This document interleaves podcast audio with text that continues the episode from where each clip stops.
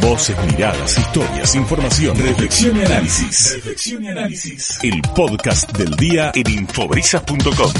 Daniel Barragán, que es actual defensor del pueblo, fue una de las tres personas detenidas en la esquina de Luro y Irigoyen, eh, junto con eh, Luis Canavesio y mm, Daniel Cesario, que fueron liberados al poco tiempo, eh, pero que iban y hacían un reclamo concreto de lo que estaba pasando en ese tiempo, ¿no? Digamos, yo creo que nadie entendía bien por qué reclamaba puntualmente. O sea, sí, todos sabíamos que necesitábamos que esto cambie de alguna forma, pero ¿qué se reclamaba? No se reclamaba solo por alimentos. Si bien la situación en ese momento era desesperante en muchos sectores, lo que se reclamaba por sobre todas las cuestiones es que así no se iba más. No iba una sola cosa para, eh, para poder protestar. Y pocas veces en la Argentina, pocas veces en la Argentina, se unió en el mismo reclamo, se encontraron en el mismo reclamo la clase media y los movimientos sociales y sindicales. Eh, Daniel está en línea para hablar con nosotros. ¿Cómo te va, Daniel? Adrián Barbaro te saluda. ¿Cómo estás? ¿Qué tal? Un gusto. ¿Cómo estás? Muy bien, muy bien. Bueno, Daniel, em, decíamos que el, el, próximo lunes se van a cumplir 20 años de aquel fatídico 20 de diciembre del año 2001 pero ya para esta altura, hace 20 años, ya sabíamos que estábamos todos convulsionados y em, parecía, eh, nos parecía una, una, buena idea empezar a rescatar parte de lo que, de lo que había ocurrido. ¿Qué, te acordás de, ese diciembre, Daniel? En principio, em, la situación era socialmente muy compleja. Eh, el INDEC de ese momento había definido que Mar del Plata era la ciudad con mayor desocupación del país. Y en ese sentido, con la CTA y organizaciones sociales, veníamos trabajando con las autoridades municipales y en esto quiero hacer un, reconocimiento al en ese momento intendente Elio Aprile, porque trabajamos en conjunto tratando de ver cómo se podía eh, organizar mejor la distribución de alimentos, este, el trabajo de los comedores, el trabajo de los pequeños talleres textiles chiquitos que existían para que pudiera haber un poquito de trabajo. este, y habíamos trabajado durante todo el mes de diciembre muy fuertemente.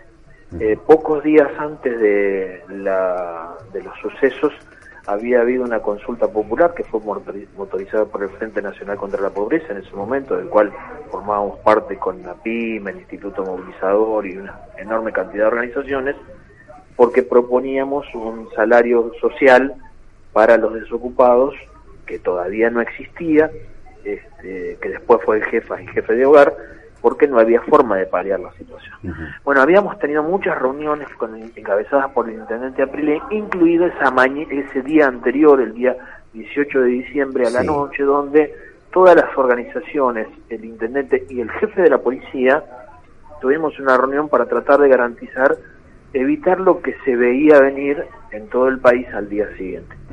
Acordamos garantizar entre todos que no iba a haber ningún tipo de eh, asalto a supermercados o distintas situaciones que pudieran generar lo que se veía, posibilidad de heridos o muertos.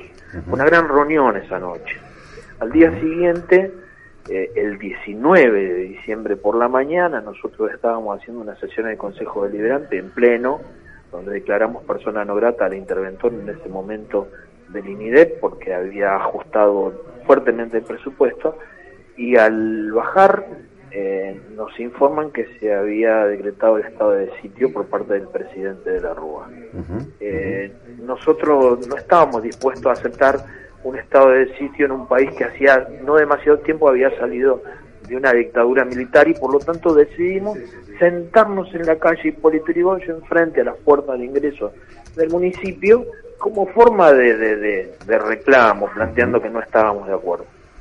Eh, se acercó en ese momento el jefe, el comisario de la primera, nos dio media hora para retirarnos, pero a los cinco minutos, por orden del comisario Impari, empezaron los gases, las balas de goma, los palazos, simultáneamente con una represión que se había iniciado en el mismo momento en Luro y San Juan, donde había organizaciones sociales en el Banco Provincia reclamando por la falta de pago en ese momento de unos ingresos para este, familias desocupadas. Eh, en los dos lugares se inició una represión coordinada. Yo siempre digo que no hubo eh, filmaciones de los canales de televisión de lo que pasó porque a los que estaban en San Juan le dijeron que había represión en Hipólito Yrigoyen y a los de Hipólito Yrigoyen le dijeron que había represión en San Juan, así que se cruzaron todos en la Plaza Rocha. Este, lo cual mostró, si había alguna duda, de que el, operativo represivo estaba perfectamente organizado, contradiciendo lo que había acordado el, jefe de policía con el intendente y con todas las organizaciones de la ciudad. A partir de ahí fuimos detenidos, fuimos trasladados a la primera, después a la, a la cuarta, después al hospital regional, donde la directora de, del hospital tomó la decisión de internar a todos los que llegaban heridos, porque el comisario había ordenado la detención de los heridos. Este, y la verdad es que este, fue una jornada que, que terminó con nuestra liberación en una comisaría primera que estaba este, con la calle Independencia entre San Martín y Rivadavia, de vereda a vereda, ocupada por por personas que reclamaban que no se podía seguir con esta situación y a la salida después de nuestra liberación nos enteramos de que había renunciado Domingo Felipe Caballo. Ese fue el principio de la caída del gobierno de la Rúa, que fue seguido por enorme cantidad de movilizaciones al día siguiente, con epicentro en el monumento a San Martín, donde también nos enteramos que había renunciado el presidente de la Rúa. Eh, eh, eh, eso fue el 20 y el 21. el 20. El 20 y el 21 se provoca la renuncia de, de, de, la Rúa. el 19 se produce la represión y la renuncia de Domingo de, Domingo Cavallo. Y el 20, la renuncia de la, tarde renuncia de la Rúa. Bien, o sea que vos estuviste detenido junto con Cesario con, y con Canavesio. Daniel Cesario el día 19, el día a la mañana. El día 19. Ahora, eh, em, estamos hablando con Daniel Barragán, este, eh, es actual defensor del pueblo, pero fue uno de los detenidos de diciembre del 2001. Em, ¿qué, ¿qué, recordás desde, em, desde lo personal? O sea, ¿qué recordás de eh, qué se decían entre la gente que estaba en la plaza reclamando? Donde además me parece, Daniel, que una de las cuestiones bastante particulares es que se reclamaba desde todos los sectores, o sea, te ibas a encontrar con gente que trabajaba en el Estado, con gente que había tenido que cerrar su comercio, con gente que no tenía un mango partido a la mitad porque las empresas privadas no pagaban sueldos, eh, con gente que le habían mm, retenido los ahorros. O sea, ¿qué, sensación tenés de, ese momento desde lo personal? Yo creo que el 19 y el 20 fueron la culminación de todo un.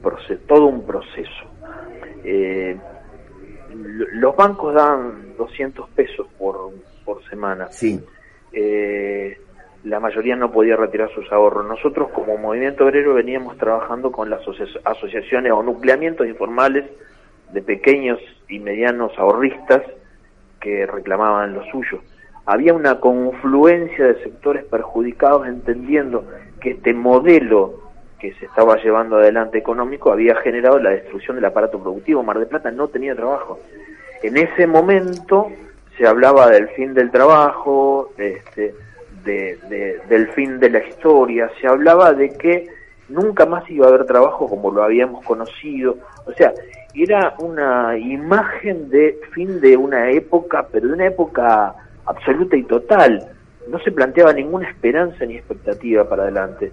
Yo creo que fue esa falta de esperanza, de expectativa, de, de, visión de futuro la que hizo que, además de la presión económica, esto estallara de la forma que estalló. Nadie podía en ese momento pensar en el mañana, porque no había mañana, porque no había presente. Este, y la verdad es que eso se veía en, en, la calle. Nosotros hacíamos muchas ollas populares durante todo ese tiempo para poder sostener la comida. Eh, yo recuerdo movilizaciones de carreros en ese momento que con los que confluíamos porque ni siquiera había basura para levantar, no había cartonaje para levantar, porque no había trabajo. digo estas cosas que parecen pequeñas, pero que eh, demuestran la, la profundidad de una crisis que genera hoy consecuencias. Yo en esto también quiero eh, decirlo. En ese momento nosotros decíamos, estos niñitos de 4 o 5 años que vienen con sus padres a las movilizaciones, nunca más van a conocer el trabajo. Y la verdad es que creo que eso que pasó en ese momento, con esos, con muchos de esos niñitos de 4 o 5 años que hoy tienen 25 años y tienen sus propios hijos, muchos de ellos no han podido reintegrarse nunca a un trabajo formal, a una capacitación laboral. Yo creo que eso fue también el principio de la difusión del consumo problemático, de la profundización del consumo de alcohol. En ese momento todavía existía este, ese modelo de familia donde el padre era el proveedor y entró profundamente en crisis porque el padre se quedó sin trabajo y se quedaba en su casa este, en las peores condiciones y eran las maravillosas mujeres como siempre las que salieron a movilizarse, a marchar, a armar los comedores, los pequeños tallercitos. Este, hubo ahí una revolución eh, hasta el fondo de la sociedad. Cuestionó todos los roles de la sociedad, el rol del trabajador formal, el rol del hombre eh, como, como proveedor. Marcó el punto inicial de una nueva sociedad que es la que hoy tenemos, con las cosas buenas y las cosas malas que tiene el momento de hoy. este, pero el afianzamiento del rol de la mujer, este, eh, la, la, la, la comprensión del movimiento obrero de que no solamente eran trabajadores los sindicalmente eh, organizados, sino que también eran trabajadores los que estaban desocupados, los jubilados. Este, fue el comienzo de una nueva etapa, de una nueva época y el fin de una época. Después está si fue bueno o malo lo que siguió, pero la verdad es que fue una profunda crisis este, superadora de todas las que había habido antes. Creo que es la mayor de las crisis que tuvo nuestro país sin desmerecer todas las otras que hubo, ¿no? Pero esta conmocionó hasta las bases más profundas de la estructura social argentina. Sí, Barragán, buen día, Ni Temperoni, lo saludo, ¿cómo están? Daniel, qué gusto. Igualmente. No, estaba, estaba pensando algunas cosas como en 1993 un corte de ruta en Sierra Grande, las mujeres de los mineros, porque Menem les dijo que la, la mina iba a seguir abierta y nunca más abrió eh, en 1997, creo recordar, a, Barragán y otros dirigentes, en un corte de ruta en el 88 antes de llegar a Batán, otro a la altura de la unidad turística de Chapamalal, otro en la rotonda del hipódromo, entre otras cosas, porque se veía venir específicamente todos los efectos desgarradores de lo que había sido una política al revés de lo que necesitaba la gente que trabajaba, ¿no? Pero recién le decía a Adrián, y esta es la pregunta puntual, si coincide puntualmente en esta, en esta cosa. Lo que ocurrió con Alfonsín fue un golpe de Estado. Esta es mi humilde opinión y hasta que me muestren lo contrario, con los efectos de un proceso de reorganización nacional que fue el mayor tomador de deuda externa de toda la historia argentina. Y la eclosión del 2001 termina siendo de un gobierno que tiene que agarrar y aferrarse a 40 mil millones de dólares específicamente para poder saldar el desfasaje de deuda externa que se había tomado durante los 10 años de gobierno de Carlos Menem. Lo que estamos viviendo ahora son efectos bastante similares en la macroeconomía y en el trabajo de todos los días, con el 64% de los pibes pobres en nuestro país y el 48% pobre de, la, de las familias, sin los efectos que pudieron haber habido allá a mediados de la década del 80 o efectivamente en esas jornadas tremendas del 19 y 20 de, diciembre de, de 2001. Pero los efectos siguen siendo exactamente los mismos, originados en la toma de deuda de gobiernos que después tienen que seguir pidiendo plata porque no termina de cerrar el vínculo de la macroeconomía con la gente, ¿no? Yo creo que Raúl Alfonsín pagó caro un intento de generar un camino alternativo de gobierno. Eh, finalmente creo que los grupos económicos y el monetario internacional terminaron destruyéndolo eh, a un hombre que intentó realmente generar un camino alternativo. Eh, el menemismo, que tal cual Daniel usted eh, describía, destruyó el aparato productivo y destruyó el aparato del Estado como eh, eh, herramienta de intentar equilibrar las diferencias entre el gran capital y los trabajadores. Y nuevamente la deuda externa, siempre con la presencia del Fondo Monetario Internacional, fue la que le cobró a De la Rúa su sumisión claro. a, a esas políticas. y hoy es el que está intentando acorralar a un país, no un gobierno, a un país con una deuda que es absolutamente impagable y siempre esta presencia omnipresente del Fondo Monetario Internacional y sus socios financieros, porque los, los hay en la Argentina, yo quiero diferenciar entre los capitales productivos y los capitales financieros y especulativos.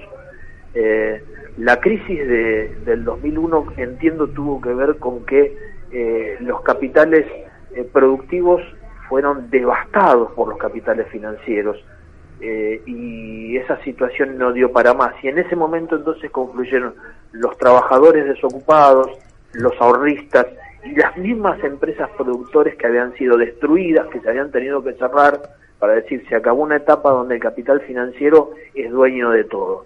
Hoy nuevamente el capital financiero se quiere hacer dueño de todo.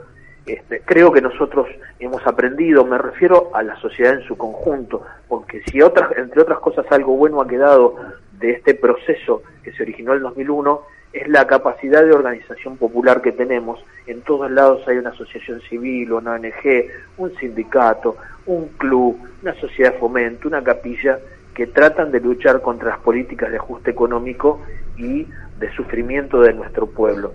Creo que más allá de, de, los, de los gobiernos, que no son iguales todos, este, hay una capacidad de organización desde la sociedad civil que garantiza que cualquier tipo de ajuste este, tenga muchas difícil para volver a repetirse en un país como la Argentina. Sí, de todas maneras seguramente vamos a coincidir en esto. La democracia le debe a la sociedad argentina una ley de entidades financieras que efectivamente se siguen manejando con un decreto de la dictadura. Pero además de eso, los bancos ya están aplaudiendo con los pies y con las manos un acuerdo con el Fondo Monetario porque siempre son los ganadores de cualquier evento histórico que se dé en la Argentina. Y lo del 2001-2002 evidentemente ratifica que siguen siendo los ganadores de la historia, ¿no? Coincido absolutamente. Desde hace muchísimo tiempo nuestros amigos del Instituto Movilizador de Fondos Cooperativos, han reclamado una nueva ley de entidades financieras y quizá la falta de, decisión, quizá la correlación de fuerzas, yo no sé muy bien, este, ha hecho que eso no avance. Es fundamental que haya una nueva ley de entidades financieras y que haya un control de los capitales especulativos, porque el capital tiene que estar y tiene que estar al servicio de la producción, no puede estar al servicio de la especulación de, grupos concentrados. Eh, mientras no se lleve adelante este tipo de reforma, vamos a quedar siempre atados a que estos grupos quieran apropiarse de toda la riqueza que se genera. Y si ahora hay una reactivación económica, hay una enorme lucha por ver quién se queda con eso. O se distribuye en la sociedad o se lo vuelven a quedar los mismos vivos que hicieron la crisis del 89, que hicieron la crisis del 2001 y que generan esta crisis de estos tiempos. Bien, em, me parecía interesante, Daniel, poder marcar lo ocurrido en aquel momento en diciembre yo tengo algunas miradas distintas con respecto a las problemáticas. Entiendo que eh, hay cuestiones que tienen que ver pura y exclusivamente con... Comparto 100% lo de la ley de entidades financieras, 100%, pero entiendo que eh, en el medio de todo esto han pasado muchos gobiernos y muchos colores de muchos colores políticos también a través de la democracia y no se pudo eh, no se pudo transformar. De hecho, recién cuando mencionabas el Instituto Movilizador de Fondos Cooperativos, Carlos Heller, que es el actual diputado que se encarga del tema financiero y bancario dentro del Frente de Todos, también fue el presidente del Fondo Movilizador del Instituto Movilizador de Fondos Cooperativos y tampoco se pudo generar el cambio desde ahí. O sea que hay una cuestión donde la política también creo que tiene que hacerse cargo de algunas cosas. Eh, no solamente, o sea, no, no, no, no solamente las cuestiones externas y ajenas. Nosotros también tenemos mucha responsabilidad en algunas cuestiones. nosotros lo digo como formar parte de este país sin querer sacar los pies del plato, Dani. Entonces, por eso lo marcaba desde, desde ese lugar. No tenemos diferencia, yo pienso exactamente lo mismo, creo que acá hay una deuda, este, que yo no quiero solamente adjudicárselo a la política, creo que... No, no, no, es, este, es, equivocado hacerlo así. claro, toda una sociedad, porque la, representación política que tenemos es la que ha elegido una sociedad. este, yo creo que el conjunto de la sociedad tiene que eh, asumir los costos eh, sociales que pueda generar una nueva ley de entidades financieras. Este, digo costo porque obviamente este, los bancos y los grupos concentrados no, no nos lo van a regalar, no nos lo van a hacer gratis, pero este, si eso no se hace, la concentración económica cada vez es mayor. Algunos decían que de la pandemia iba a salir una situación mejor. No, no, no. De la pandemia salimos más concentrados, los poderosos son cada vez más poderosos. y yo coincido totalmente en que si no le ponemos el cascabel al gato, si no nos animamos, este, esta situación se va a repetir permanentemente y creo que es una de las tareas que en la que todos tenemos responsabilidad. Unos más, los que están en el lugar del Señor. Otros quizá un poco menos, pero todos tenemos que hacerlo. Bien, gracias Daniel, un, gusto grande. Si no volvemos a encontrarnos, que tengas muchas felicidades. Un gran, gran abrazo. Muchas gracias. Hasta luego. Daniel Barragán, tan buenos Tempe estas notas donde nos tomamos un tiempo para revisar, ¿no? Digamos, porque todos nos acordamos. O sea, no sé, vos Carpi, ¿te acordás que estaba haciendo en diciembre del 2001? O sea, todos, todos tenemos algo puntual que, que nos hace traer aquel momento este, eh, de una forma muy concreta.